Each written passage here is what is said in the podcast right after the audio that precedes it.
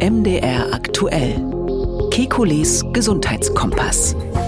Herzlich willkommen zur 16. Folge von Kekules Gesundheitskompass. Heute geht es um den Inbegriff einer modernen Volkskrankheit. Die Rede ist von Diabetes Typ 2 und damit untrennbar verbunden, weil es der größte Risikofaktor dieser Krankheit ist. Es geht auch um Übergewicht. Wir wollen Fragen beantworten wie, warum nimmt das Risiko an Diabetes zu erkranken seit Jahrzehnten kontinuierlich zu in Deutschland?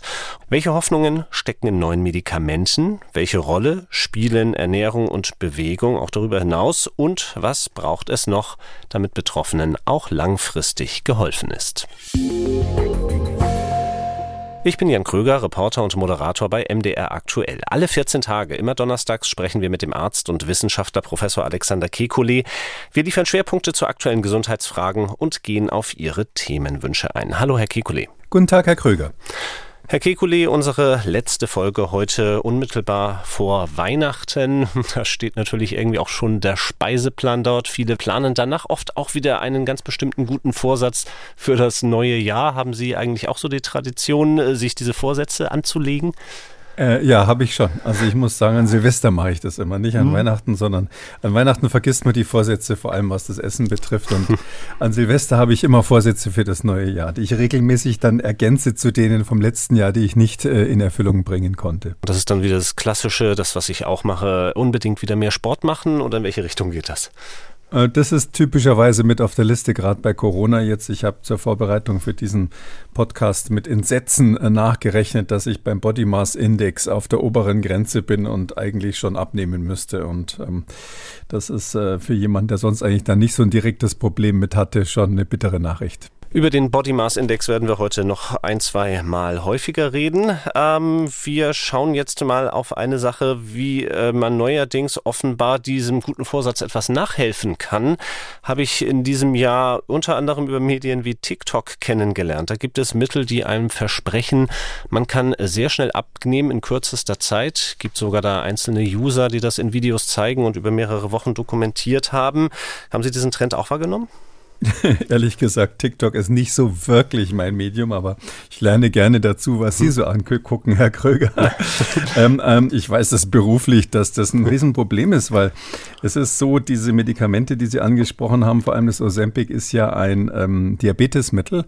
Werden wir nachher noch über die Medikation sprechen. Und das ist ähm, tatsächlich zeitweise in den USA äh, schwer zu bekommen gewesen für Diabetiker, weil das als Lifestyle-Droge eingesetzt wird. Und Leute wie Elon Musk zum Beispiel ganz offen gesagt haben, dass sie mhm. das benutzen zur Ge Gewichtsreduktion, obwohl es ähm, auch in den USA ein Diabetesmittel eigentlich ist. Und ähm, das ist natürlich eine riesen, riesen Diskussion, was weiß ich, die Frage, wie Kim Kardashian in das Kleid von Marilyn Monroe gepasst hat, wird dann immer im Zusammenhang mit solchen Medikamenten diskutiert. Also es ist was dran bei diesen Medikamenten, ähm, aber auch das äh, werden wir jetzt in Ruhe aufdröseln. Schauen wir erst einmal auf das Krankheitsbild hier bei uns in Deutschland. Seit Jahrzehnten äh, nimmt die Zahl der Diabeteserkrankten und ja auch das Risiko zu, an Diabetes zu erkranken. Äh, laut Bundesgesundheitsministerium sind es äh, mehr als sieben Millionen Menschen deutschlandweit. Was heißt das nun? Wo ist der Grund dafür? Ja, da muss man sagen, das sind einfach wirklich erschreckende Zahlen. Ich äh, bin jetzt selber ein bisschen perplex. Ich habe solche Zahlen schon gehört, aber dass das so hoch ist, mhm. wenn man sich das mal klar macht, 13 Prozent oder mehr als 13 Prozent der Erwachsenen haben quasi manifesten Diabetes, in dem Fall den Typ 2 Diabetes. Das ist dieser Altersdiabetes, wie man sagt, oder auch der eben im Übergewicht zusammenhängt, nicht, nicht der Typ 1, der bei der Geburt eine Rolle spielt äh, oder, oder meistens bei jüngeren Menschen eine Rolle spielt. Das ist natürlich ein riesengesundheitliches Problem, weil man sich klar machen muss, dass Diabetes eben die Spitze eines riesigen Eisbergs ist. Ähm, das ist der Endzustand einer Entwicklung, die viele Jahre dauert. Vorher äh, entgleist der Stoffwechsel, davor hat man typischerweise eine lange Zeit Übergewicht und als Endstufe ist dann ähm, der eigentliche therapiebedürftige, medizinisch definierte Diabetes. Und äh, dass die aktuellen Zahlen so, so krass sind, ähm, habe ich ehrlich gesagt, hat mich ehrlich gesagt auch wirklich überrascht. Mhm, das sind Zahlen vom Oktober, eine Hochrechnung der Barmer Krankenkasse in dem Fall. Aber wie gesagt, auch das Bundesgesundheitsministerium beruft sich auf diese Zahlen. Nun haben Sie eben einen Begriff verwendet, nämlich Altersdiabetes. Und auch da muss man ja sagen, so ganz genau ist dieser Begriff ja auch nicht mehr. Denn ähm, auch unter Jüngeren nimmt die Diagnose Typ 2 Diabetes ja zu. Vielleicht muss man doch das mit dem Typ 1, Typ 2 kurz auseinanderhalten. Also Typ 1, über den wir heute ja nicht sprechen wollen, das ist quasi eine Erkrankung, die akut beginnt, wo einfach die Insulinproduktion plötzlich aufhört. Äh, die Zellen, die das Insulin machen, gehen wahrscheinlich durch Autoimmunvorgänge kaputt. Das kann in jedem Lebensalter anfangen, typischerweise aber schon in jüngeren Jahren. Und Typ 2 Diabetes ist eine langsame Stoffwechselentgleisung, wo das Insulin noch vorhanden ist, typischerweise manchmal sogar stark erhöht. Ähm, und äh, das hängt eben zusammen damit, dass man, sage ich mal, über längere Zeit zu viel gegessen hat. Typischerweise. Es gibt auch Ausnahmen, aber meistens mhm. sind Typ 2 Diabetiker die, die lange viel gegessen haben. Und äh, ja, früher war das der sogenannte Altersdiabetes, hat man das früher genannt. Ähm, und heute ist es aber so, dass leider die Statistik sagt, dass überall in den entwickelten Ländern ähm, diejenigen, die mit dem Typ 2 echten Diabetes quasi in den Krankenhäusern und bei den Ärzten sich vorstellen, dass die immer jünger werden. Also es ist zum Teil schon in, in den USA eine Krankheit des Jugendalters. Mhm, und äh, wenn wir schon diesen internationalen Vergleich haben, ist es äh, eine reine Wohlstandskrankheit oder verbreitet es sich eben mittlerweile auch in Ländern aus, die man landläufig nicht Industrieländer nennen würde? Parallel mit dem Wohlstand. Also ähm, wo, wo die Leute nichts zu essen haben, auf gut Deutsch gibt es praktisch keinen Typ-2-Diabetes. Das sind da Ausnahmen, die wahrscheinlich genetisch bestimmt sind. Ähm, man muss vielleicht genauer hinschauen hinter dieser ganzen Statistik, auch wenn wir über die Fettleibigkeit sprechen. Also Übergewicht und Fettleibigkeit sind bei den Ärzten zwei verschiedene Dinge mhm. nochmal. Ähm, das äh, hat sich global weltweit seit, seit 1975 hat sich die Zahl der Fettleibigen, also diese schweren Erkrankungen, was wirklich als Krankheit gilt, die hat sich verdreifacht, mehr als verdreifacht. Ähm, und es ist so, dass aber hinter dieser Statistik, wenn wir so sagen, es gibt so viele Übergewichtige, es gibt so viele, die dann später Diabetes Typ 2 kriegen, äh, da stecken natürlich unterschiedliche Probleme de facto dahinter. Also es gibt zum einen diejenigen, die wirklich sehr stark übergewichtig, fettleibig sind, bei denen ist das häufig schon seit der Kindheit. Und da muss man dann vermuten, dass ähm, irgendwelche erblichen Faktoren eine Rolle gespielt haben im weitesten Sinne. Dann ist es so, dass man bei übergewichtigen Kindern, egal warum sie übergewichtig sind oder wie stark, eigentlich äh, ganz häufig eine Assoziation zu den Eltern hat. Ähm, da gibt es dann gewisse Ähnlichkeiten äußerer Art, aber auch vom Verhalten eben. Ähm, da ist dann immer die Frage, ist es Genetik oder haben die Eltern etwas vorgelebt, was die Kinder nachmachen, so ähnlich wie beim Rauchen zum Beispiel ja auch. Ähm, und dann gibt es eben dann dieses klassische Übergewicht, was jetzt nicht diese extreme Fettleibigkeit ist, aber wo man eben sagt, oh weia, mein Body Mass Index ist zu hoch. Ähm, das tritt typischerweise mit dem höheren Lebensalter zunehmend dann auf und ist meistens auf den Lebenswandel, sage ich mal im weitesten Sinn, zurückzuführen. Das heißt also Lebensstil, den man hat, ähm, manchmal auch psychische Probleme, Stress und ähnliches. Da kommt man eben dann nicht so weit, dass man sein Gewicht hält, ähm, wenn man älter wird. Also es sind verschiedene, sage ich mal, biografische und auch medizinische ähm, Einheiten, die da in einen äh, epidemiologischen einen Topf mehr oder minder geworfen werden. Aber man kann so grob sagen, bei 40 bis 70 Prozent derer, äh, wo man äh, jetzt ein zum Beispiel ein deutliches Übergewicht feststellt, ähm, ist es so, dass die Eltern auch übergewichtig sind. Da kann man dann eben sagen, Genetik vielleicht, ja. Da ist sicher ein erblicher Faktor, spielt sicher eine Rolle, aber nicht nur, auf den darf man sich nicht, sage ich mal, rausreden immer. Äh, zweitens die Vorbildfunktion, eben habe ich gerade schon erwähnt. Und drittens, was jetzt in letzter Zeit so als neue Forschungsrichtung hochkommt, ähm, Eltern vererben auch ihre Bakterien an die Kinder, das sogenannte Mikrobiom. Dadurch, dass man äh, nach der Geburt engen Kontakt mit den Kindern hat, ist die Besiedlung ähm, äh, der, der Verdauungsorgane des Mundes und eben auch ähm, im Darm, das ist ähm, häufig vererbt von den Eltern oder angepasst an die Eltern. Und wir nehmen an, dass auch die Zusammensetzung dieser Bakterien in, im Darm eine Rolle spielt dafür, ob jemand ständig Hunger hat oder eben nicht. Mhm. Also wir sammeln jetzt im Grunde noch äh, die Risikofaktoren für Übergewicht und dann eben als eine der wichtigsten Folgeerkrankungen davon äh, Diabetes Typ 2. Ganz eng damit zusammen hängt natürlich nicht nur die Ernährung, sondern ja auch die Art und Weise, wie wir uns bewegen. Ja, das ist die, das ist die Frage nach den Ursachen. Woran liegt's? Also das eine ist so die Bestandsaufnahme, das zweite ist die Frage, woran liegt's? Ich fange mal ganz vorne an. Äh, die Frage, die immer wieder mal gestellt wird, ist, ob die Definition vielleicht zu streng ist. Also mhm. es ist ja so, dass die Weltgesundheitsorganisation definiert ja, was Übergewicht ist. Und da muss man schon sagen, ist in der letzten äh, Zeit und in den letzten Jahren die, die Definition so geändert worden, dass immer mehr Leute als übergewichtig gelten. Das hängt auch damit zusammen, dass also es geht parallel quasi zur Definition des optimalen Blutdrucks. Da geht, geht es ja auch jedes Jahr ein paar Punkte runter. Ähm, das liegt nicht daran, dass die WHO irgendwelche Schönheitsideale hätte, Weltgesundheitsorganisation, sondern man sieht an Statistiken, dass Übergewicht, auch schon moderates Übergewicht, ähm, eben äh, erhöhtes Risiko für viele Krankheiten macht. Also die, äh, die, das Risiko für Herzerkrankungen, also Arteriosklerose zum Beispiel, äh, äh Gefäßverkalkung, Herzinfarkt, Hirnschlag, äh, psychiatrische Erkrankungen, äh, neurologische Erkrankungen aller Art, so Nervenerkrankungen, dann Magen-Darm-Erkrankungen, Nieren und natürlich Diabetes, was wir schon besprochen haben und übrigens auch noch andere Hormonstörungen. Das ist alles ähm, äh, statistisch ganz klar mit äh, zu hohem äh, Gewicht korreliert. Äh, und es gibt auch eine ganze Reihe von Krebserkrankungen, was viele nicht wissen, die unmittelbar mit Übergewicht ähm, assoziiert sind. Also man sagt so, bis zu 10 Prozent aller Krebsdiagnosen sind ähm, Übergewicht assoziiert, also haben eine statistische Korrelation zu Übergewicht. Und äh, bei denen, die übergewichtig sind, schlagen auch Krebstherapien, bei den anderen 90 Prozent der Krebserkrankungen, schlagen die Therapien häufig schlechter an.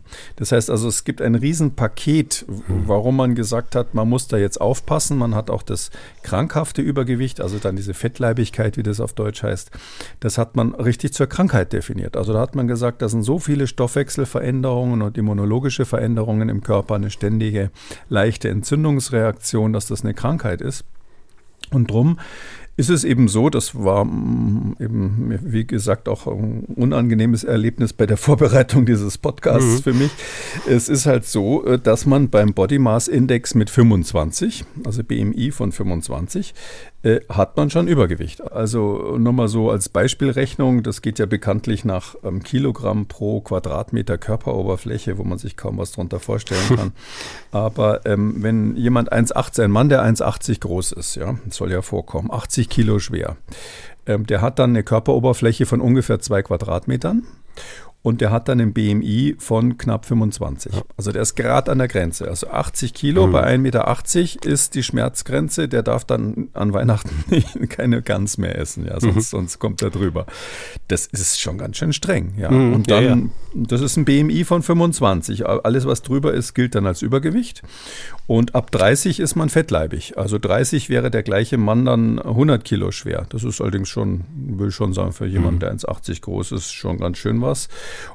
Und ähm, der, der, der mit dem BMI von 30, der hat zum Beispiel schon eine ähm, um 40 Prozent erhöhte Sterbenswahrscheinlichkeit. Also die sterben, also äh, früher äh, eine 40 Prozent erhöhte Wahrscheinlichkeit, früher zu sterben als der Durchschnitt. Ähm, und dann mm, Fettleibigkeit Grad 2 ist dann ab 35 BMI und ab 40 BMI ähm, ist man dann im höchsten Grad, im Grad 3 der Fettleibigkeit. Ähm, das wäre zum Beispiel dann bei diesem 1,80 Mann, der wäre dann 130 Kilo schwer. Und ähm, der hätte dann ein relatives Sterberisiko, was doppelt so hoch ist wie bei Menschen, die nicht übergewichtig sind. Also 100 Prozent erhöhtes äh, Sterberisiko äh, im Vergleich zum, zum Durchschnitt. Also es ist ein riesen Gesundheitsproblem, über das wir hier sprechen. Und das mhm. ist zum Teil eben vermeidbar. Ähm, noch einmal kurz abschließend zum Body Mass Index. Wenn Sie schon so freigebig sind mit äh, Ihren Daten, dann kann ich auch gerne sagen, dass äh, ich immer so jemand bin, der immer an dieser 25er Schwelle kratzt. Und da stelle ich mir dann immer so die Frage, ähm, als alter Handballspieler, wenn ich mir so einen austrainierten Profi-Handballer vorstelle, der ja locker bei 1,95 da seine 120 Kilo auf die Waage bringt, äh, das sind dann wahrscheinlich so Ausnahmen, für die dieser Body Mass Index eher nicht gelten sollte, weil die mit Muskelmasse das eben haben, was andere eben nicht haben. Ja, ähm, das ist so, da gibt es verschiedene Berechnungsmethoden. Das, äh, im, mhm. im, Detail ist es relativ kompliziert. Das ist auch keine richtige Formel, sondern mehr so eine Art Tabelle. Mhm. Ähm, die von irgendwelchen Leuten festgelegt wird. Aber, äh, und je nachdem übrigens, auf welche Website Sie gehen, können Sie unterschiedliche mhm. Ergebnisse erzielen.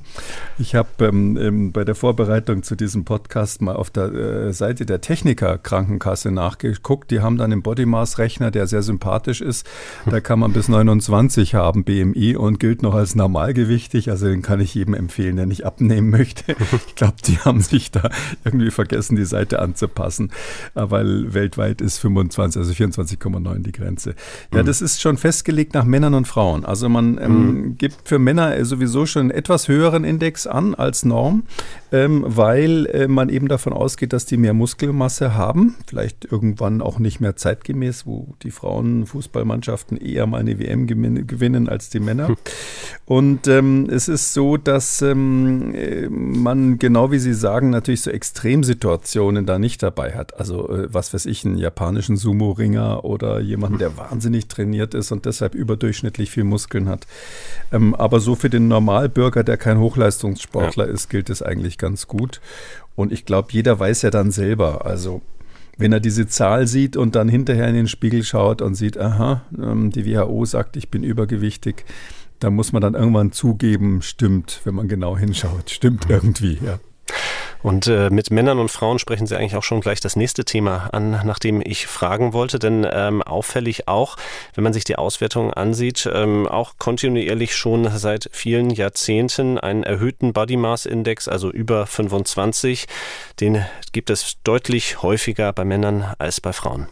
Ja, die Frauen sind traditionell äh, stärker ja von Schönheitsidealen, ähm, sage ich mal, geprägt, wie sie, mhm. wie sie auszusehen haben. Das äh, kann man jetzt natürlich ausführlich kommentieren.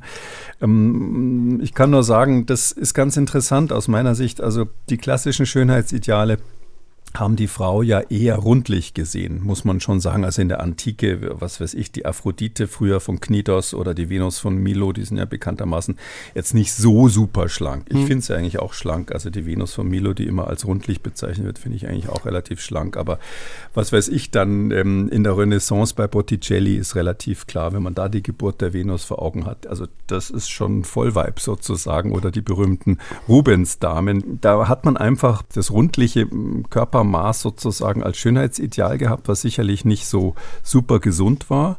Ähm, das hat sich in der Geschichte immer mal wieder geändert und ich meine, so im viktorianischen Zeitalter ist dann aufgekommen, dass ähm, zumindest das Bürgertum so diese Idee hatte, äh, wir, äh, Wohlstand ist dick, ja, also wer dick ist und blass ist, ist, ist, ist äh, hat Geld und ist, äh, ist vermögend und deshalb galt das eher so als Symbol in diese Richtung.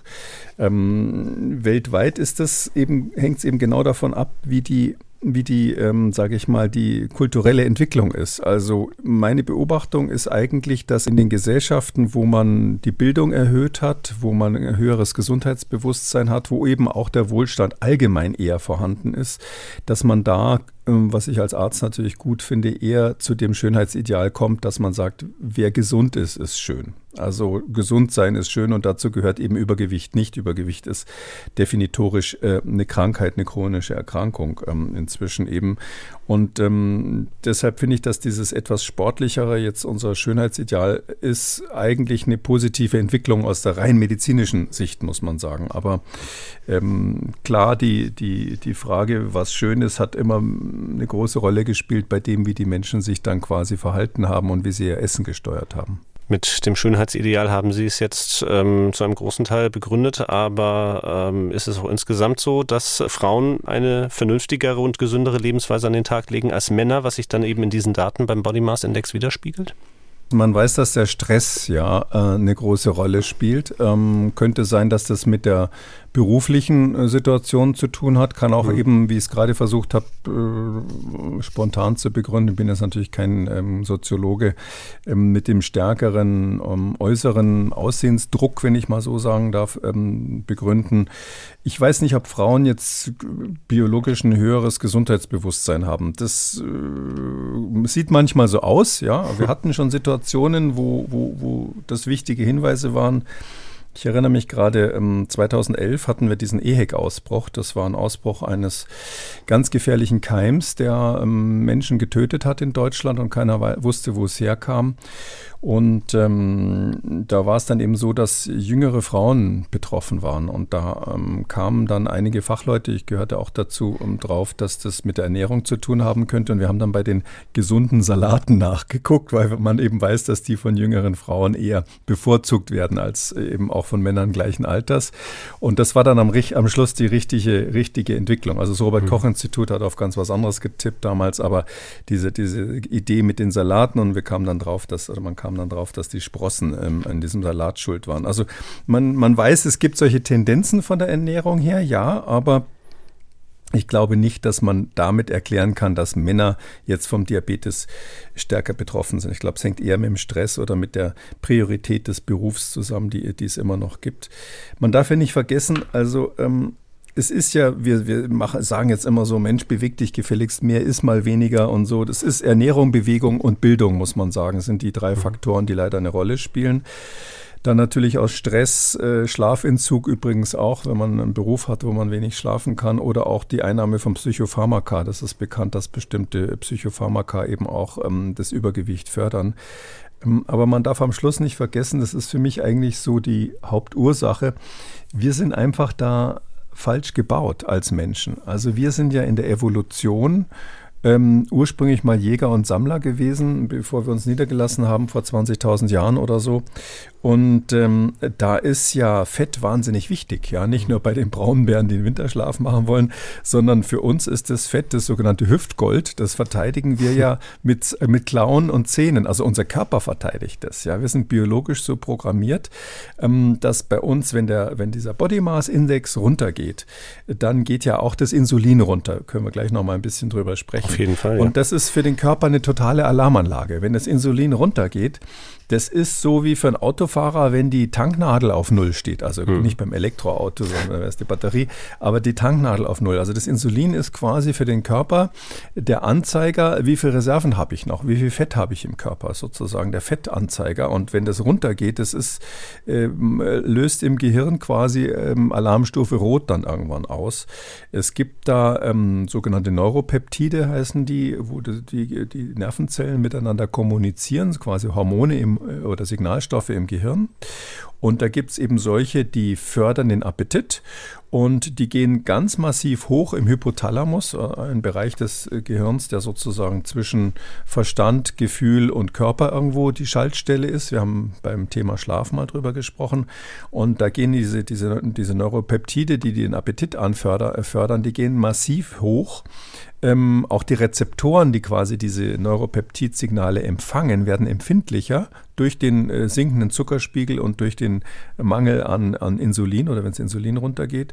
Und umgekehrt ähm, werden diejenigen Neuropeptide, die den Appetit hemmen, solche gibt es auch, ähm, sogenannte anorexigene äh, Neuropeptide, also die den Hunger quasi ähm, äh, aushalten lassen, die gehen, äh, die werden weniger. Das heißt also, der Körper wehrt sich quasi dreifach an der Stelle dagegen, jetzt sein Fett hergeben zu müssen, weil das ja was Wertvolles war, wenn es früher mal ums Überleben ging.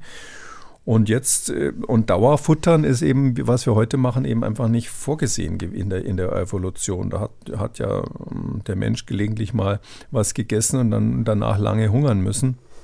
Und wenn man jetzt aber dauernd quasi irgendwas isst, dann aktiviert man quasi ständig die, ähm, diese, dieses ähm, Insulinsignal, äh, was ja eigentlich feststellt, dass man genug gegessen hat.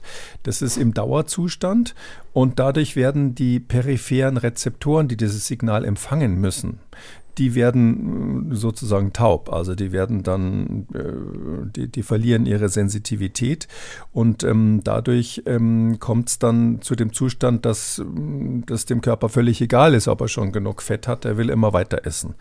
Ähm, und da, das, das ist das riesige Problem und auch das Problem, wenn man jetzt ähm, mit Medikamenten irgendwas machen will, um, um äh, Übergewichtigen zu helfen.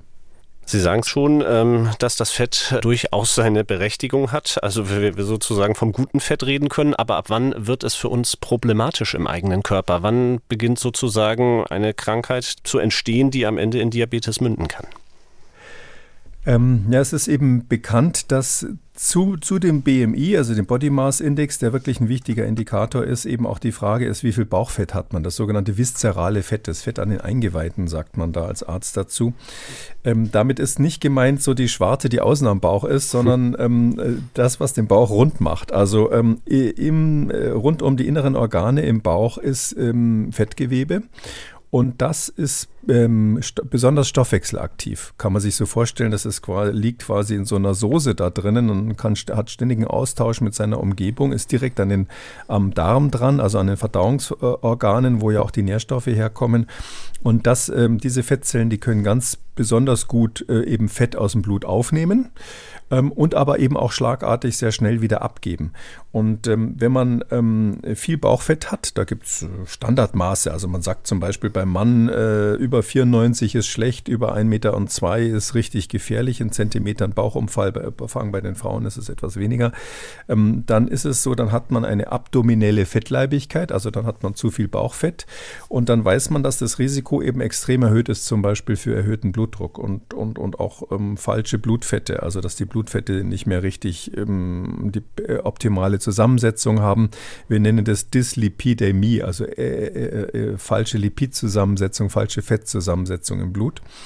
Ähm, da hat man vielleicht schon mal gehört von LDL und HDL. Die guten sind die HDL-Lipide, die gehen dann runter, die bösen LDL und auch Triglyceride, die gehen hoch im Blut. Also die, das ist eine falsche Zusammensetzung der Fette dann. Und das ist unmittelbar korreliert mit diesem Bauchfett, was äh, daran liegt, dass das Bauchfett, wenn man davon zu viel hat, innen an den da am Darm quasi in einem Dauerentzündungszustand ist. Da gehen richtig auch die Entzündungsmarker hoch, kann man messen. Und das, durch diesen Dauerentzündungszustand kommt es eben dann zu einer Entleerung dieser Fettzellen, dass zu viele Fette im Blut sind. Und dieser Dauerzustand wird aber hm, quasi toleriert vom Körper noch eine ganze Weile. Da steigt dann, steigen dann auch andere Faktoren an, wie die Harnsäure zum Beispiel. Und das alles zusammen macht dann als äh, zweite Wirkung sozusagen in der Peripherie, in den Blutgefäßen, eine Entzündung der inneren Blutgefäßwände. So eine ganz leichte, latente Entzündung. Also diese Tapete, die innen an den Blutgefäßen hängt, die heißt Endothel, die ist dann so leicht entzündet. Und dann kommt es eben zur hm, vermehrten Thrombose Thromboseneigung, zur Neigung für Arteriosklerose, also Verstopfung der Gefäße. Und das Ganze ist, ist eigentlich nur eine Folge dessen, dass dieses Bauchfett, äh, das Fett im Bauch, das abdominelle Fett in diesem Dauerentzündungszustand ist, wenn man zu viel davon hat. Und das, deshalb ist das das Erste, was man machen muss. Äh, das gilt hauptsächlich natürlich für die Männer, wo das äh, eine typische Schwachstelle ist. Mhm. Da darf man nicht sagen, was willst du mit dem Sixpack, wenn du, wenn du ein Fässchen haben kannst, sondern keine Ausrede, das Bauchfett, wenn es definitiv zu viel ist, muss weg. Also landläufig gesagt, das ist dieser Bierbauch. Der Bierbauch, aber den haben ja nicht nur Biertrinker. Also das nee, nee. ist ja, äh, den kann man durch alles Mögliche kriegen. Das stimmt, Alkohol, das ist ja bekannt, ähm, hat viele Kalorien und verbrennt auch besonders ungünstig, weil da auch bestimmte Stoffwechselprodukte entstehen, die schwer zu, verstoff, äh, schwer zu verstoffwechseln sind für die Leber. Aber ja, ähm, das ist der Bierbauch und, und das ist ja echt, ist ja, das nennt man dann metabolisches Syndrom, heißt es dann bei den Internisten. Das ist jetzt so ein neuer Ausdruck als mhm. Vorstufe, wenn Sie so wollen, zum Diabetes. Ähm, das ist dann diese abdominelle Fettleibigkeit, also das Bauchfett. Dann geht der, und dann der hohe Blutdruck, die damit zusammenhängende Veränderung der Fette im Blut und ähm, noch ein Faktor, den der Arzt messen kann, die sogenannte Glukosetoleranz, die, die herabgeschwächt ist, äh, die herabgesetzt ist.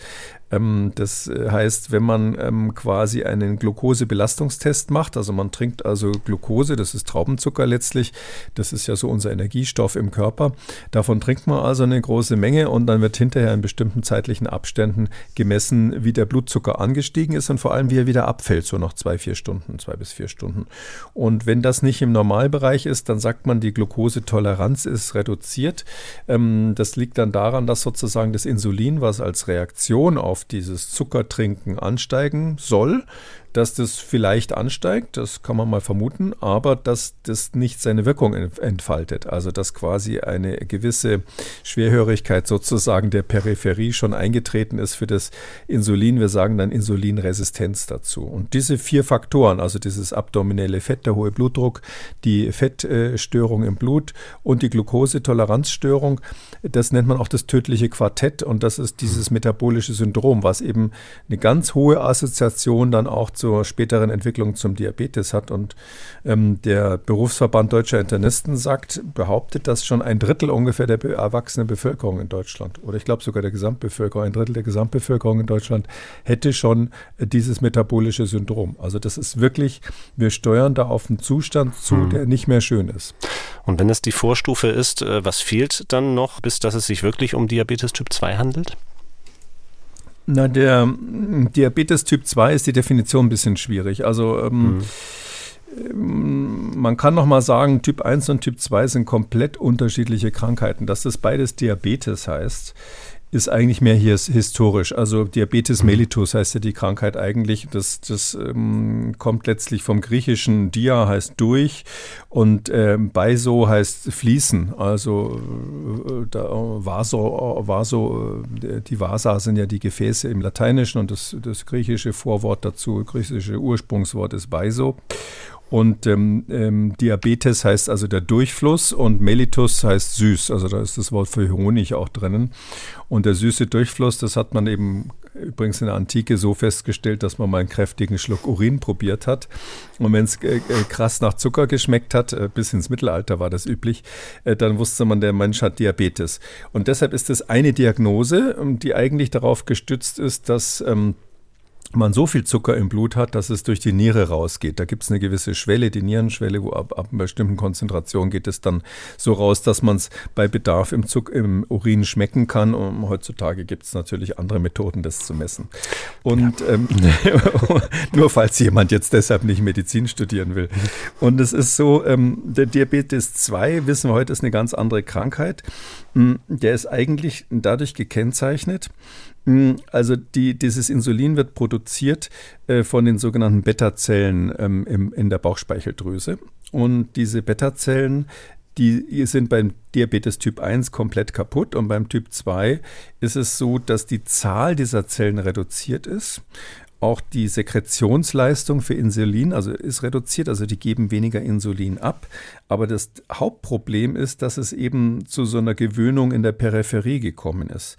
Und das kann man nicht direkt am Blutzuckerspiegel festmachen. Es gibt äh, Typ 2 Diabetiker, die haben brutal hohen Blutzucker und es gibt andere, da ist der Blutzucker im, natürlich erhöht, aber noch irgendwie, sage ich mal, eigentlich nicht so schlimm erhöht.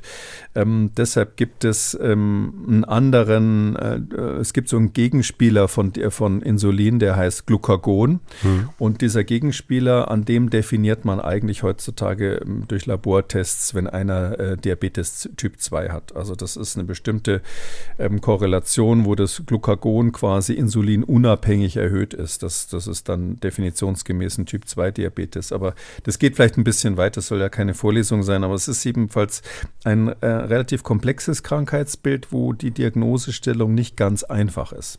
Mhm. Und damit natürlich lässt sich zumindest leicht vorstellen, ist es auch mit der Therapie nicht so einfach. Welche Therapiemöglichkeiten gibt es bei Diabetes Typ 2? Ja, das ist ähm, so ähnlich wie die, die Therapie auch des, der, des Übergewichts. Ähm, das ist ein ziemlich trauriges Feld, muss man sagen, weil man hat schon lange Therapeutika, die gibt es schon seit Jahrzehnten, aber man ist extrem unzufrieden damit. Ähm, man kann sich das ja so vorstellen. Also um zu erklären, wie solche, so eine Therapie funktioniert, muss ich vielleicht doch nochmal sagen, wer, wer Glucagon und, äh, in, äh, äh, und Insulin überhaupt sind. Das kann man sich so vorstellen, da gibt es die sogenannten Langerhanschen Inseln, heißen die, auf der Bauchspeicheldrüse. Die hat ein Deutscher entdeckt, Paul Langerhans im 19. Jahrhundert. Der war in Berlin und ähm, der hat eigentlich nur mikroskopisch diese winzig kleinen Inseln festgestellt. Das sind so Zellhaufen, die auf der Bauchspeicheldrüse drauf sitzen oder in der Bauchspeicheldrüse drinnen sitzen. Und in diesen Inseln ähm, kann man sagen, da wohnen mindestens zwei verschiedene Insulaner, zwei verschiedene Zellarten, die sich ähm, komplett gegensätzlich verhalten. Das sind eben diese sogenannten Beta-Zellen, die ich vorhin schon erwähnt habe, die produzieren Insulin. Und später hat man festgestellt, es gibt noch eine andere Zellart, die heißen Alpha-Zellen, ähm, die produ produzieren Glucagon. Ähm, und noch ein paar andere übrigens, die auch mit, der Stoffwechsel, mit dem Stoffwechsel zu tun haben und mit der Verdauung zu tun haben, über die ich jetzt nichts sage. Aber diese zwei Inselbewohner, wenn ich mal so sagen darf, mhm. die sind so unterschiedlich, wie man sich das nur vorstellen kann. Also das Insulin ähm, ist ja quasi die Tankanzeige, wie viel Fett habe ich noch im Körper. Das ist ein langfristiges, langsam reagierendes Hormon, was, äh, wenn man so will, äh, vom Charakter her im Auge hat, die Bestände zu sichern und dafür zu sorgen, dass, dass nie der Tank leer geht und ähm, ist dafür wenig nervös und eher bewegungsarm. Also da die Energie ständig gespart wird, kann man sich vorstellen, ist nichts mehr übrig zum Heizen. Das ist so jemand, der seinen Gasspeicher ständig voll hat, aber die mhm. Heizung dafür zudreht. Und drum, ähm, wenn man nur Insulin gesteuert wäre, würde man immer schlapp auf dem Sofa liegen. In Klammern, was ja der eine oder andere sowieso viel macht. Und das Glucagon ist genau der Gegen, Gegensatz davon in, auf der gleichen Langerhanschen Insel, also auf winzigem Raum, die ist also vielleicht ein Fünftel Millimeter groß. Mm, da äh, die Zellen, die das Glucagon produzieren, diese Alpha-Zellen, äh, dieses Glucagon, das ist quasi immer dann äh, gefragt, wenn wir Energie brauchen, weil das setzt ähm, die äh, äh, Energie frei aus der Glucose. Das sorgt dafür, dass mehr Glucose produziert wird, dass die Glukosespeicher, äh, die wir haben in der Leber insbesondere, insbesondere, die werden abgebaut. Ähm, Fette werden, wenn, wenn diese Speicher leer sind, wird äh, Glucose nachproduziert und wenn das nicht mehr geht, werden die Fette abgebaut. Hauptsache, man hat Energie, die man braucht für die Muskulatur. Ähm, und da kann man sich schon vorstellen, wann das aktiviert ist. Immer dann, wenn wir laufen wollen, wenn wir kämpfen müssen, wenn wir im Stress sind. Und das ist mit zwei Hormonzügeln quasi auch gesteuert. Der eine ist der Sympathikus, das ist der, der Glucagon steuert oder Glucagon hochsetzt, ähm, wenn wir fliehen müssen oder kämpfen. Flight and Fight sagt man da auch auf Englisch zu. Und ähm, Insulin, das ist der Parasympathikus oder auch Vagusnerv, der eben zum Beispiel bei der Verdauung aktiviert ist. Und äh, diese zwei Zügel, wenn man so will, oder diese zwei Widersacher, auf dieser, die da auf der Insel leben, mhm. die sind quasi die, die äh, das bestimmen. Und das, was man wissen muss, ist, das Glucagon ist wahnsinnig reaktionsschnell und das Insulin ist eben wahnsinnig langsam. Und ähm, was heißt das medikamentös? Wenn ich jetzt mit den Medikamenten loslege, dann muss ich letztlich diesen Stressmechanismus, wenn ich es ganz simpel mache, diesen Stressmechanismus vom Glucagon, den muss ich aktivieren, damit, das, damit der Blutzucker runtergeht. Äh, weil das wird ja dann alles verbraucht und, und, und weg äh, verschwindet sozusagen. Und ähm, deshalb macht man das, hat man das traditionell immer so gemacht, dass man, wenn Sie so wollen, Aufputschmittel gegeben mhm. hat. Das sind ja im, im Kopf, wenn Sie, wenn Sie wenn sie übergewichtig sind, haben sie ja im Kopf die Situation, ähm, dass sie auch äh, so Belohnungsmechanismen haben, die, äh, sage ich mal, so ähnlich wie beim Drogenkonsum sind. Ähm, das, der Blutzucker steigt, ähm, der Darm freut sich ähm, und im Gehirn kommen Botenstoffe an, die signalisieren, du machst alles richtig, alles super, ist weiter. Mhm. Diesen Mechanismus quasi äh, zu durchbrechen, das können Sie nur machen, indem Sie eben den wachen, aggressiven, kampfbereiten Zustand fördern. Und da hat man tatsächlich ähm, so Mittel wie Amphetamine, die vielleicht jemand ja. kennt, die hat man, ähm, die hat man tatsächlich verwendet auch als Appetitzügler. Also das ist, waren so die klassischen Appetitzügler, dass man ähm, quasi Ephedrin war so das erste, kommt aus, einem, kommt aus einer Pflanze, Meerträubel heißt das, gibt es am Mittelmeer. Und aus Ephedrin ein sogenanntes Alkaloid, also ein wirksamer Pflanzenwirkstoff, der, der so ähnlich funktioniert eigentlich wie Adrenalin, kann man sagen. Das war früher äh, ein verbreitetes Medikament, ähm, um beim Autofahren wach zu bleiben. Ephedrinchen, ja, gab solche äh, Medikamente, Tropfen und äh, Pillen, die man da nehmen konnte ist dann verboten worden, ähm, weil man daraus eben auch Methamphetamin herstellen kann. Das ist das sogenannte Crystal Meth, auch in reiner Form dann, was ja eine Droge ist. Und ähm, hauptsächlich deshalb ist es vom Markt inzwischen. Es gibt stattdessen eben Red Bull und Hallo Wach und was weiß ich nicht alles. Ähm, also und, und ähm, dann das Amphetamin selber hat man auch als, ähm, ähm, als lange Zeit eigentlich als Aufputschmittel verwendet. Heute ist es eine Droge, heißt Speed und ähm, wer, wer, damit erwischt wird, kommt ins Gefängnis. Ähm, Methamphetamin übrigens auch, also dieses, dieses heutige Crystal Mess, was man aus irgendwelchen Fernsehserien inzwischen kennt Das ähm, hieß ja früher mal Pervitin äh, und mhm. war im Zweiten Weltkrieg ein Mittel, was die Stuka-Bomber ge ge genommen haben. Und auch in den USA ist das ganz viel dann in den 50er und 60er Jahren wirklich dieses Methamphetamin, was heute die Drogenverhandlung in den USA verfolgt, das ist als Medikament gegen äh, Fettleibigkeit eingesetzt worden. Mit großem Erfolg. Die Leute haben dann natürlich, dann, wenn sie zu viel genommen haben, haben angefangen zu zittern, hatten Herzprobleme und das ist immer das Problem bei diesen ganzen Amphetaminen Histaminähnlichen ähm, Appetitzüglern gewesen. Die gehen eben, weil sie diesen Sympathikus auch anschmeißen, gehen die aufs Herz. Da kriegt man Herzrasen, kriegt einen erhöhten Blutdruck und tausend andere Probleme in dieser Art. Und drum sind die alle eins nach dem anderen vom Markt genommen worden. Es gab dann später auch, ähm, sag ich mal, etwas moderatere Mittel, die jetzt keine mhm. Rausch, Rauschgifte in dem Sinn waren. Ähm, Fenfluramin zum Beispiel ist ganz berühmt gewesen, musste auch vom Markt wegen ganz übler äh, Nebenwirkungen am Herz, sodass man dann ziemlich verzweifelt war, dann hat man gesagt, okay, jetzt mm, gehen wir auf diesen Belohnungsmechanismus und versuchen da was zu machen. Ähm, da hat man dann, ist man so weit gegangen, dass man zum Beispiel ähm, ähm, ähm Mittel gegeben hat, Mittel, äh, Medikamente gegeben hat, die den Rezeptor für Cannabis ähm, blockieren. Also der Cannabis, Cannabinoid-Rezeptor ist einer, der aktiviert wird, wenn man Haschisch raucht oder anders anderweitig sich zuführt.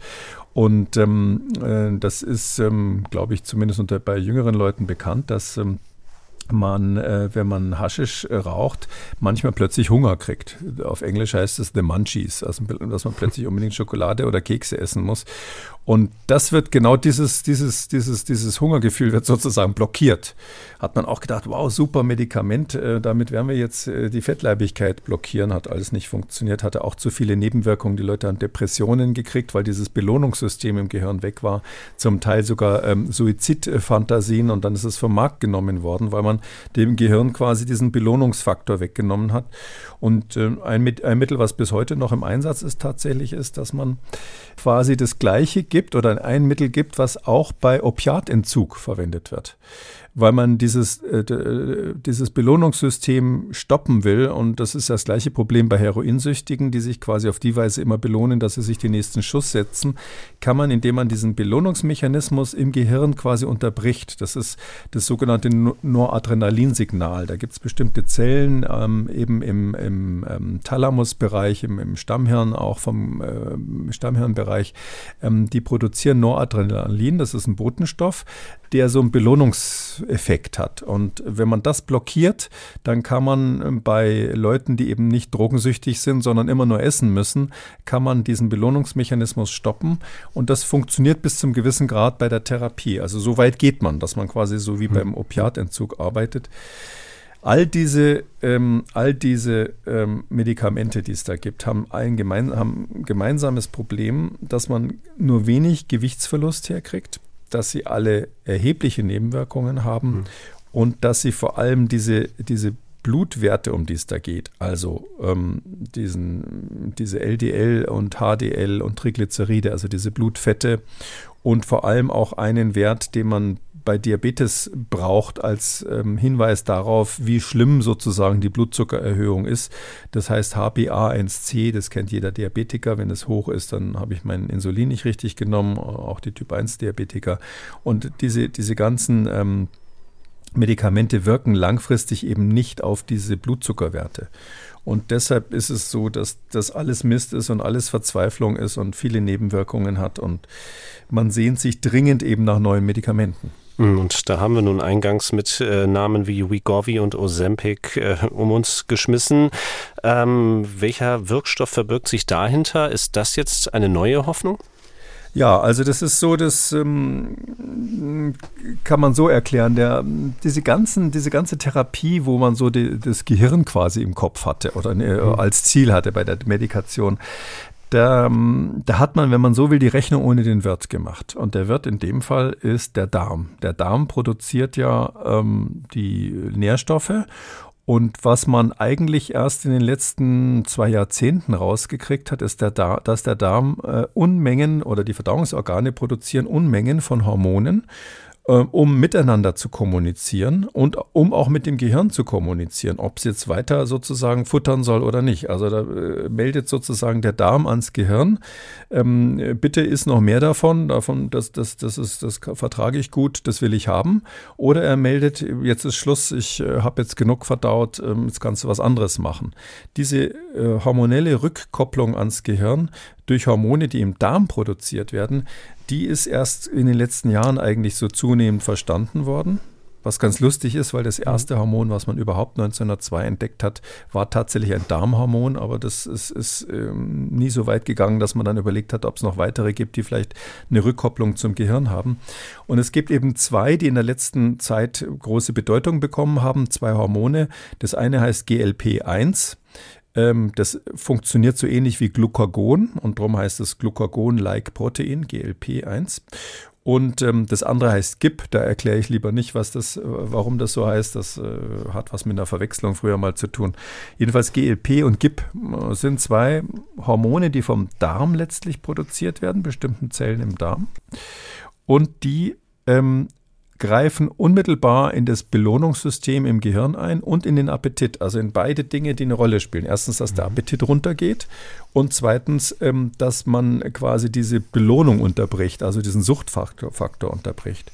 Und ähm, das ist natürlich super spannend. Da weiß man, so, so, also sobald man die entdeckt hat, wusste man, wenn wir dafür Medikamente haben, die das äh, imitieren können, die quasi ähm, äh, Agonisten, sagen wir, also die das Gleiche nachmachen können oder direkt dieses Hormon einsetzen können irgendwie, dann sind wir, äh, machen wir damit ein Wahnsinnsgeschäft. Und deshalb gibt es mehrere Medikamente, die das machen.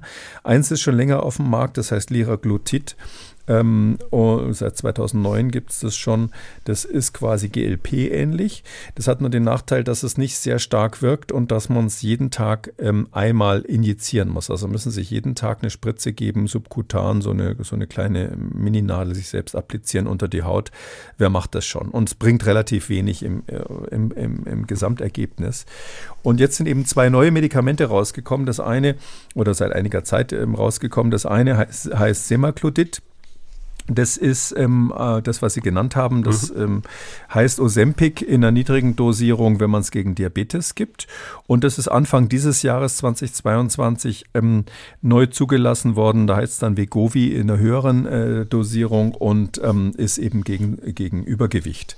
Ähm, beides übrigens, auch schon das Ozempic, was eigentlich nur für Diabetes zugelassen war, ist, ist in großem Stil eben als, als Lifestyle-Droge missbraucht mhm. worden, kann man nur sagen, ähm, von Leuten, die gar nicht übergewichtig sind, aber die sozusagen, äh, wie dieser berühmte Spruch aus Der Teufel trägt Prada, ähm, ich bin nur eine äh, Darmgrippe entfernt von meinem Idealgewicht. Ja, Leute, die so denken, dass sie gerne noch eine Darmgrippe hätten, um ihr Idealgewicht zu bekommen, äh, die, äh, die nehmen sowas. Ähm, und das zweite Medikament, das ist, und das Ozempic, äh, Ozempic kann man gleich sagen, das wirkt gegen GLP, also gegen eines von diesen beiden, von diesen beiden, sage ich mal, Hormonen, die aufs Gehirn wirken. Diese Hormone heißen auch Sekretine, ist da der Überbegriff. Und das andere ist jetzt ganz neu, das ist erst Ende September gerade zugelassen worden, bisher nur für Diabetes. Das heißt Terzepatit. Ähm, bei uns wird es dann unter dem Namen Monjaro ähm, auf den Markt kommen. Vielleicht ist es auch auf dem Markt, das weiß ich nicht genau, von der Firma Lilly. Und ähm, das ist eben Ende September in der EU gerade zugelassen worden. Bisher nur für Diabetes Typ 2. Aber eins ist völlig klar, dieses Medikament wird definitiv der neue Blockbuster auch bei den äh, Lifestyle-Leuten, weil das eben auf diese beiden ähm, äh, Hormone wirkt. Also das, äh, das wirkt quasi so ähnlich wie das GIP und so ähnlich wie das GLP. Also ähm, imitiert quasi beide Wirkungen. Und da muss man sagen, das hat eben jetzt in den Studien, und darum ist das wirklich eine Diskussion wert, das hat einen wirklich umwerfenden Effekt gehabt. Also es, die Nebenwirkungen sind sehr gering. Ähm, es, äh, es reduziert diesen, diesen, diesen Parameter, der anzeigt, ob die Glucose richtig eingestellt ist, ob der Blutzucker langfristig richtig eingestellt ist. Dieses HbA1c geht deutlich runter, also ganz massiv runter. Ähm, man kriegt Gewichtsverlust in der Größenordnung von 20 Prozent, zum Teil mehr. Das ist wirklich enorm. Wenn man die vorherigen Medikamente lagen so unter 10 Prozent oder bei 10 Prozent, jetzt hat man 20 Prozent oder mehr, oder mehr durch diese mhm. Kombination. Man muss sich klar machen, ähm, eine Alternative für so richtig Übergewichtige, die jetzt wirklich einen Grad 3 haben, von Adipositas, ähm, die ist, ist, ja immer diese Operation. Das kennt man vielleicht, dass man den mhm. Magen verkleinert oder einen Bypass macht oder sowas. Gibt es mehrere Methoden. Diese Methoden, die kommen auch nur in den Bereich von 20, 25 Prozent Gewichtsreduktion, wenn man es aufs absolute Gewicht bezieht. Das heißt also, diese Medikamente sind fast so leistungsfähig wie eine Bauchoperation und ähm, das ist natürlich völlig klar, dass die ein äh, Blockbuster werden für die ganzen Übergewichtigen und dass man auch aufpassen muss, dass die nicht enormes, enorm missbraucht werden dann als nächstes von Leuten, die vielleicht bei Heidi Klum antreten wollen. Beides Effekte, auf die wir achten werden müssen dann in den nächsten Jahren. Aber äh, was für die Therapie dann natürlich wichtig ist, wenn dann dieser Erfolg erst einmal eintritt, wie nachhaltig ist das denn? Also bleibt das dann auch langfristig weg, dieses Fett? Ja, das ist äh, genau die richtige Frage. Also ähm, bei den früheren Medikamenten war es so, die konnte man nicht so lange nehmen. Irgendwann hat man dann Nebenwirkungen gekriegt. Diese kann man wohl problemlos ein Jahr lang nehmen. Die meisten Studien sind so in dieser Größenordnung gelaufen oder zu, so zum Teil sogar noch länger. Nur klar, sie, also dem Hersteller wäre alles recht, das können sie es neben, lebenslang nehmen, aber das äh, ist natürlich nur mal, so, genau. nur mal, so, als Idee. Sie müssen die auch injizieren, ähm, mhm. nur noch einmal die Woche allerdings, aber müssen sie selber mit so einem Applikator sich quasi selber in den Bauch oder in den Oberschenkel irgendwo geben. Und im Moment kostet so von dem Tirzepatit kostet ein Schuss 250 Dollar. Mhm. Also das ist schon echt, das sind also dann 1000 Dollar im Monat in der Größenordnung. Das können sie nicht ewig machen, nicht nur wegen der Kosten, sondern weil sicher ist, dass wenn man das über lange Zeit dann macht, da wird man natürlich Nebenwirkungen finden. Die hat man jetzt kaum gehabt in der, in der Zulassungsstudie, aber das wird natürlich dann, wenn man viele Menschen hat über lange Zeit, dann werden die Nebenwirkungen kommen. Und da haben sie das gleiche Problem wie bei allen diesen Situationen. Das ist äh, bei all diesen Übergewichtigen. Die schaffen es ja zum Teil auch mit Disziplin, mit einer Kur, mit ähm, sonst was. Äh, schaffen die es ja, oder vielleicht ähm, vor Ostern, dann in der Fastenzeit, schaffen die es ja ganz gehörig abzunehmen. Ja, das geht uns ja allen so. Wir haben diese berühmten Vorsätze und dann irgendwann bis Ostern hält man es vielleicht durch und dann peng, vier Wochen später, sechs Wochen später hat man wieder das vorherige Gewicht drauf. Das liegt eben an diesem Suchtfaktor, der da drin ist. Das darf man nicht unterschätzen. Ähm, und dagegen wirken die nur, während man sie nimmt. Das heißt, da gibt es dann auch das Problem beim Absetzen, ist der Mensch wieder auf sich alleine gestellt und das ist praktisch sicher dass wenn die Menschen, die das nehmen, absetzen, dass sie eben dann das Gewicht wieder zunehmen. Das ist praktisch bei jeder medikamentösen Therapie das Problem. Im Gegensatz zur chirurgischen Therapie, die natürlich endgültig ist in dieser Hinsicht, aber natürlich dadurch deshalb auch wesentlich brachialer und natürlich nicht bei jedem empfehlenswert, sondern die, die Indikationsstellung ist da relativ streng für die Operationen. Da muss es ihnen schon sehr, sehr, sehr schlecht gehen. Und wir haben ja eingangs gesagt, wie viele Prozent der Deutschen betroffen sind. Mhm. Die können sie nicht alle unter das Messer legen. Ähm, sondern es ist hier ähm, wirklich die Frage, wie kommt man wieder raus aus der Therapie? Ist meines Erachtens ganz ähnlich ähnlich wie bei der Entzugstherapie für Drogensüchtige. Was ähm, auf den ersten Blick vielleicht nach einem drastischen Vergleich klingt, aber erläutern Sie es gerne.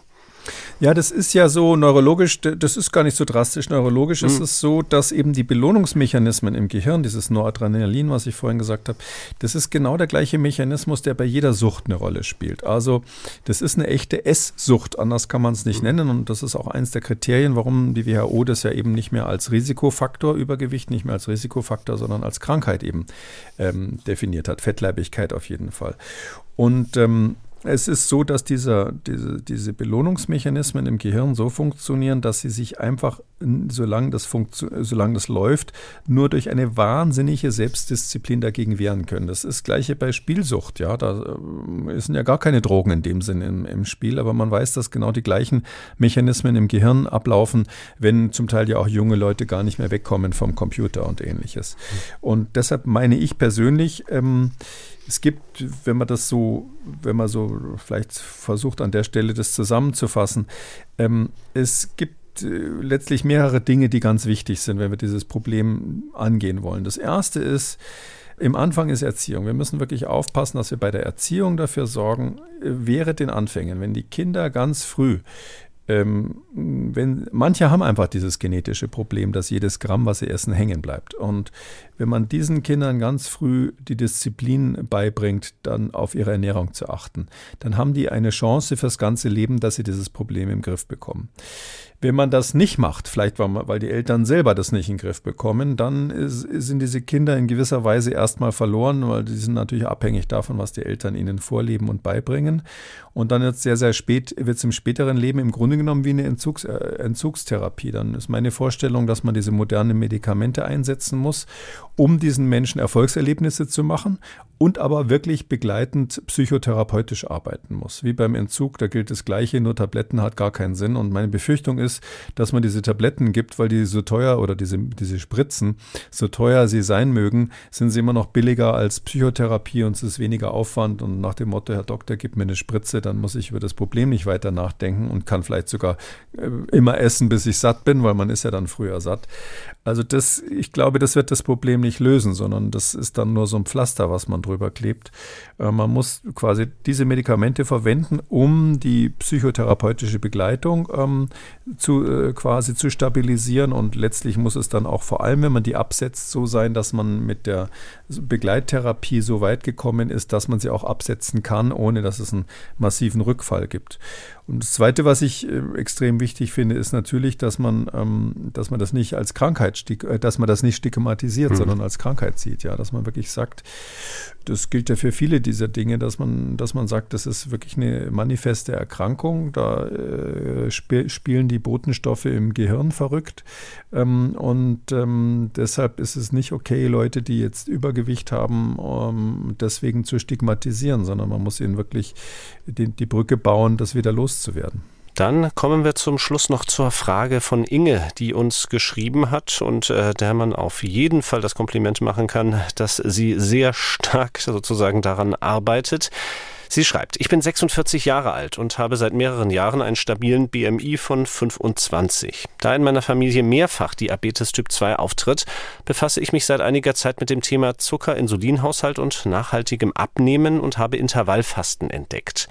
Ich bekam die Möglichkeit, einen Zuckerspiegel-Dauertester nutzen zu können, der per App ausgelesen wird und nun fällt mir auf, dass ich nachts häufig in die Unterzuckerung rutsche. Im Tagesverlauf bleiben meine Werte im Durchschnittsbereich. Ich versuche alle drei bis vier Stunden zu essen und nicht zwischendurch, um meine Bauchspeicheldrüse zu entlasten.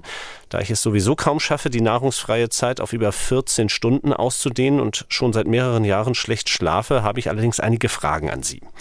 Ist Intervallfasten vielleicht gar nicht für meinen Körper und für meinen Lebensstil geeignet? Haben einschlägige Websites recht, wenn sie sagen, Unterzuckerung gleich schlechter Schlaf, weil Stresshormone ausgeschüttet werden? Und kann ich einen Diabetes Typ 2 bei mir verhindern?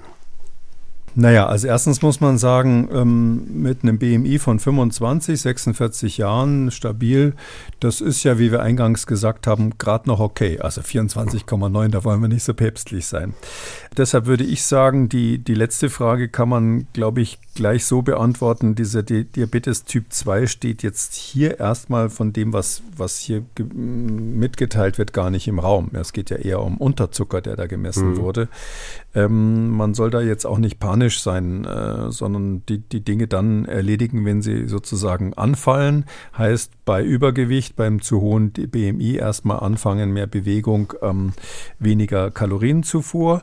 Ähm, und bei sehr hohen Werten dann natürlich äh, massivere Therapien, wie wir es gerade besprochen haben.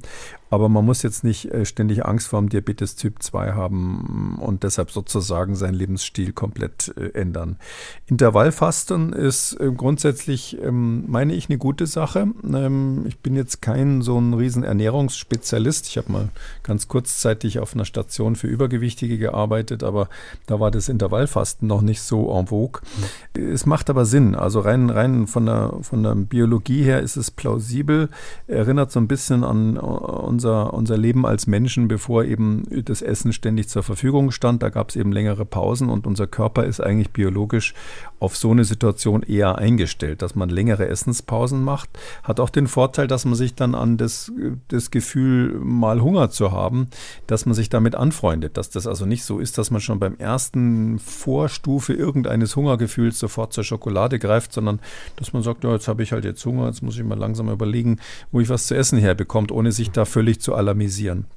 Ähm, deshalb ist Intervallfasten grundsätzlich eine gute Sache, nur meistens häufig ähm, nicht mit unserem Alltag vereinbar. Mhm. Nicht? Wenn Sie den ganzen Tag arbeiten und dann heißt es irgendwie, Sie sollen mindestens 16 Stunden nichts essen, das ist natürlich dann schwierig. Die Hörerin macht das natürlich richtig, die nimmt schon mal die Nachtzeit dazu und dann kann man ja sagen, okay, ich esse abends um sechs zum letzten Mal und dann die ganze Nacht nicht und Frühstück gibt es eben erst um elf. Dann habe ich ja schon Intervallfasten. Das muss ich halt dann durchhalten und nicht morgens im ersten Meeting schon anfangen, die Kekse zu futtern, die da auf dem Tisch stehen. Ähm, grundsätzlich also eine gute Sache meines Erachtens, wenn man es irgendwie mit seinem Leben einrichten kann. Die Frage ist jetzt nur, ist äh, dieser Unterzucker in der Nacht ein Zeichen, dass die Hörerin lieber nicht Intervallfasten sollte? Ähm, rein so eine Messung würde mich überhaupt nicht stören. Also in der Nacht ist es so, da haben wir ja ähm, eine Phase, zum Beispiel in den frühen Morgenstunden, da ist es bekannt, dass das Cortison plötzlich hochgeht. Und da werden bestimmte Stoffwechselvorgänge angeworfen, wo eben tatsächlich der Blutzucker absichtlich runtergeht. Ähm, der übrigens dann auch letztlich zu einer Aktivierung des Sympathikus führt und dann dazu führt, dass man aufwacht. Also das ist alles äh, gut programmiert, hängt eben auch mit äh, Wach und Schlaf zusammen. Und das ist ganz normal. Also da darf man sich überhaupt nicht stören, bloß weil irgendeine App äh, einem sagt, da hatte ich nachts über Unterzucker. Was eher ein Alarmzeichen ist, ist, wenn man als Erwachsener wirklich schlecht schläft. Und da ähm, habe ich jetzt aber ähm, gehört gerade, dass sie seit mehreren Jahren schlecht schläft. Mhm. Äh, jetzt ist die Frage, macht sie denn überhaupt schon so lange Intervallfasten? Weil da hat sie gesagt, das hat sie irgendwie gerade entdeckt. Also mhm. wenn man, wenn dieses Intervallfasten zeitlich zusammenhängt mit dem Anfang der Schlafstörungen, dann muss man überlegen, ob das aus irgendeinem Grund nicht gut ist, weil man dann vielleicht zu früh morgens in diese ähm, in diese Cortisonphase reinkommt, die einen dann aufweckt, ähm, aufgrund des niedrigen Blutzuckers. Das gibt es tatsächlich. Das wäre aber dann eine Schlafstörung, die erkennt man daran, dass man einfach zu früh aufwacht. Das kann, dann heißt es, dass man eventuell an der Stelle einen niedrigen Blutzucker hatte. Gibt andere Erklärungen auch, aber das wäre eine mögliche. Und das muss aber nicht mit dem Intervallfasten zusammenhängen. Deshalb würde ich als erstes mal prüfen, kam das überhaupt zugleich? Wenn sie wirklich seit vielen Jahren das Problem hat, hat es vielleicht andere Gründe. Und ähm, im Zweifelsfall würde ich sagen, 80-20 ist hier das Intervallfasten nicht der Grund für die Schlafstörungen. Damit sind wir am Ende der 16. Folge von Kekules Gesundheitskompass. Die nächste Ausgabe, die erscheint ausnahmsweise erst in drei Wochen. Eine etwas längere Pause geschuldet den Weihnachtsfeiertagen und dem Jahreswechsel. Dafür natürlich alles Gute, frohe Weihnachten und guten Rutsch, Herr Kekule, und bis ins neue Jahr. Das wünsche ich Ihnen gerne auch, Herr Kröger. Bis dann. Tschüss. Wenn auch Sie eine Frage oder ein Thema haben, über das Sie mehr erfahren möchten, dann schreiben Sie uns eine Mail an gesundheitskompass.mdraktuell.de. Den Podcast Kikules Gesundheitskompass finden Sie unter Audio und Radio auf mdr.de, in der ARD Audiothek, bei YouTube, Apple Podcasts und überall, wo es Podcasts gibt. MDR aktuell. Kekules Gesundheitskompass.